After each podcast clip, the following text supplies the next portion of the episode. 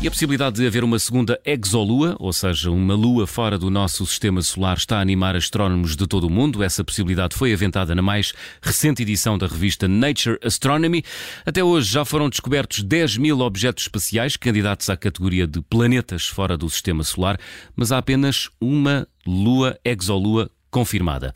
Esta segunda possível exolua estará a orbitar o exoplaneta Kepler 1708b a 5.500 anos-luz da Terra, na direção das constelações Lira e Cisne. E aqui, no planeta Terra, no nosso sistema solar, mas do outro lado do telefone está o astrónomo José Augusto Matos. Olá, José Augusto, boa tarde. Olá, boa tarde. Há uma pergunta que me intriga e deve intrigar também os nossos ouvintes. Como é que se descobre uma exolua tão longe da Terra? É muito difícil eh, e esta descoberta que foi anunciada eh, ainda não podemos ter a certeza de que essa exolua existe. Uhum. O mesmo se passa em relação a, a outro anúncio feito em 2017, Uh, feito, aliás, por, uh, pela mesma equipa, no fundo, que está envolvida na descoberta desta exolua, uh, de uma outra lua que também não há ainda certeza absoluta de que ela exista também noutro planeta. Portanto, uhum. mas neste caso aqui, a primeira ideia é esta: é muito difícil, de facto, uh, conseguir ter a certeza que à volta deste famoso planeta Kepler existe de facto uma exolua, com um tamanho considerável e, portanto, uh, vamos ter que aguardar uh, ainda algum tempo, porque só no próximo ano, em 2023, é que haverá uh, condições observacionais, vamos assim dizer, para tentar ver se ela lá está ou não. Hum. Uh, e, portanto, isto ainda, enfim, ainda vamos ter, uh, digamos, assunto para alguns anos, vamos assim dizer. Muito bem. Portanto, é difícil confirmar a existência ou não de uma exolua, mas a suspeita, como é que ela surge, José Augusto Matos? Ela surge porque ela é baseada em observações feitas por um telescópio, eh, um pequeno telescópio espacial que, que foi o Kepler, que já, neste momento já não está em atividade, uhum. uh, e que fazia detecção de planetas extrasolares uh, pelo chamado método trânsito, ou seja, é quando um planeta à volta de uma estrela passa à frente dessa estrela e corta ligeiramente o brilho da estrela.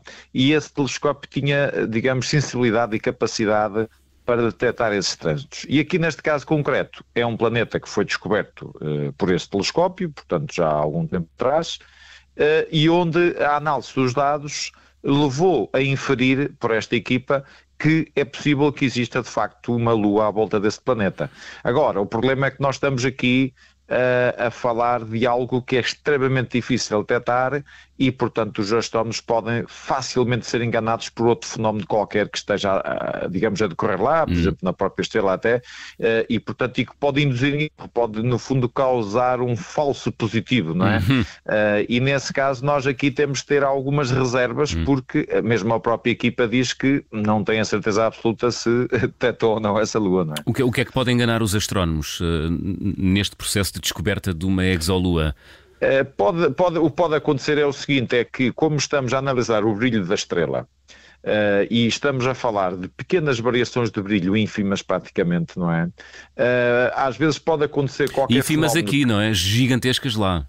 Uh, sim, sim, hum. mas nós que estamos aqui a 5.500 anos de luz é, é, muito complicado a gente analisar isto com certo detalhe, não é? Portanto, podemos estar de facto a ser enganados por qualquer coisa que está lá a acontecer que não tem nada a ver com, enfim, com nenhuma exolua hum. uh, e que nos está a enganar. Agora, também é, é preciso dizer o seguinte, e a equipa também disse isso, que é obviamente que é perfeitamente plausível que existam muitas exoluas à volta de planetas fora daqui, como também há no nosso sistema solar. Hum. E, portanto, mesmo que esta descoberta não seja confirmada um dia, com certeza que noutros planetas, mais tarde ou mais cedo, será possível detectar esse tipo de, de, objetos, até porque vamos ter agora novos telescópios, como o James Webb e outros que vão ser inaugurados nos próximos anos, que vão ser mais uh, capazes de detectar este tipo de objetos. E, portanto, nesse aspecto, uh, gostava também de deixar um pouco essa ideia que é, mesmo que esta não venha a ser confirmada, com hum. certeza que haverá exoluas, uh, até mesmo estranhas como esta, podemos também falar disso. Não é? Claro, até porque se há exoplanetas, a possibilidade de haver exoluas também é enorme, não é? É elevada, exatamente. Claro. Não faz sentido nenhum que uh, os planetas que existam noutros sistemas solares também não tenham as suas luas e, hum. portanto, mais tarde ou mais cedo nós vamos com certeza começar também a detectar uh, vários objetos desse género e, portanto, e vamos ter com certeza surpresas, porque, por exemplo, esta exolua, se realmente existe, não é? vamos sempre o ponto de interrogação, é uma coisa um bocado estranha, quer dizer, estamos a falar de um mini Neptuno hum. à volta de um planeta gigante do tipo Júpiter uh, e podemos estar aqui a falar de um caso até se calhar de, de, algo que era um planeta antes de ser Lua e que foi capturado por um planeta maior hum. e portanto e ficou à volta desse planeta, portanto é um caso uh, muito curioso se, se, realmente existe, não é?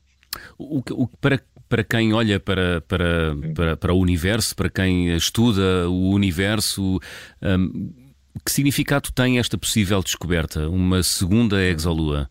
Que ainda não está confirmada. É, pois, não está confirmada, mas uh, o, o, significado aqui é interessante porque. É interessante até o que é que ela nos ensina, esta descoberta? Ou esta possível Exatamente. descoberta? Em primeiro lugar, é, é, é, interessante porque, obviamente, estamos a entrar, se, se isto de facto vier a ser confirmado, estamos a entrar num capítulo novo da exploração deste tipo de corpos, que é estamos a detectar luas à volta de outros planetas. E, portanto, o que não é nada fácil devido às distâncias envolvidas e ao tamanho dos objetos também, mas estamos a entrar nesse novo capítulo da exploração uh, deste tipo de corpos. E depois também, como eu estava a referir, nós aqui no nosso sistema solar estamos habituados a ver luas Uh, à volta dos gigantes, aliás, os planetas gigantes aqui do sistema solar são aqueles que têm mais luas, mas que são luas eh, por exemplo, do tamanho da nossa, ou até maiores que a nossa e até mais pequenas que a nossa, mas, por exemplo, nós aqui no nosso sistema solar não temos, por exemplo, uma espécie de um mini Neptuno a andar à volta de Júpiter, não é?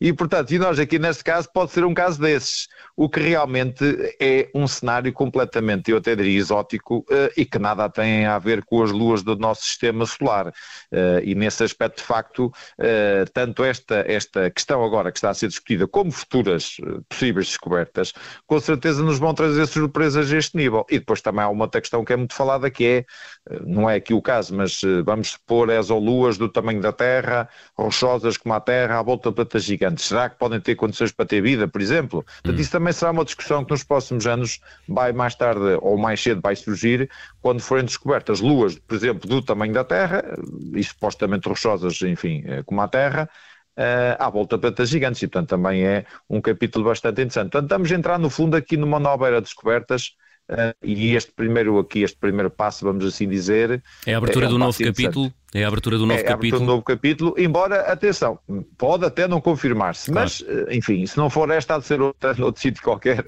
mais tarde ou mais cedo devemos de apanhar. Está confiante o José Augusto Matos?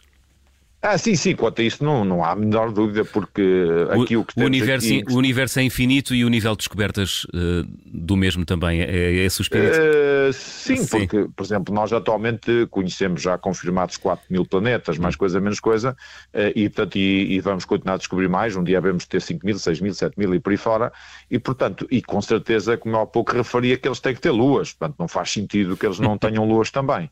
E sendo assim, nós vamos começar, durante estes anos que aí vêm, vamos começar de facto a descobrir coisas muito, muito interessantes. E, portanto, como eu costumo dizer, ainda bem que nós vivemos nesta época e que vamos ter, de facto, telescópios fantásticos nos próximos anos, porque vamos ter aí um manancial de descobertas muito, muito interessante e que, de facto, nos vai, com certeza, dar grandes surpresas e revelar-nos coisas surpreendentes que nós não estamos habituados a ver hum. no nosso sistema solar. Muito bem, portanto, nesse aspecto, vale a pena a gente continuar cá mais uns anos para ver isto. É, muito bem, cá estaremos para dar conta então dessas uh, descobertas. Exatamente. José Augusto Matos, agradeço-lhe ter estado no espaço uhum. Ciência é igual a MC quadrado. Obrigado. Boa semana. Nada, até à próxima. Boa semana.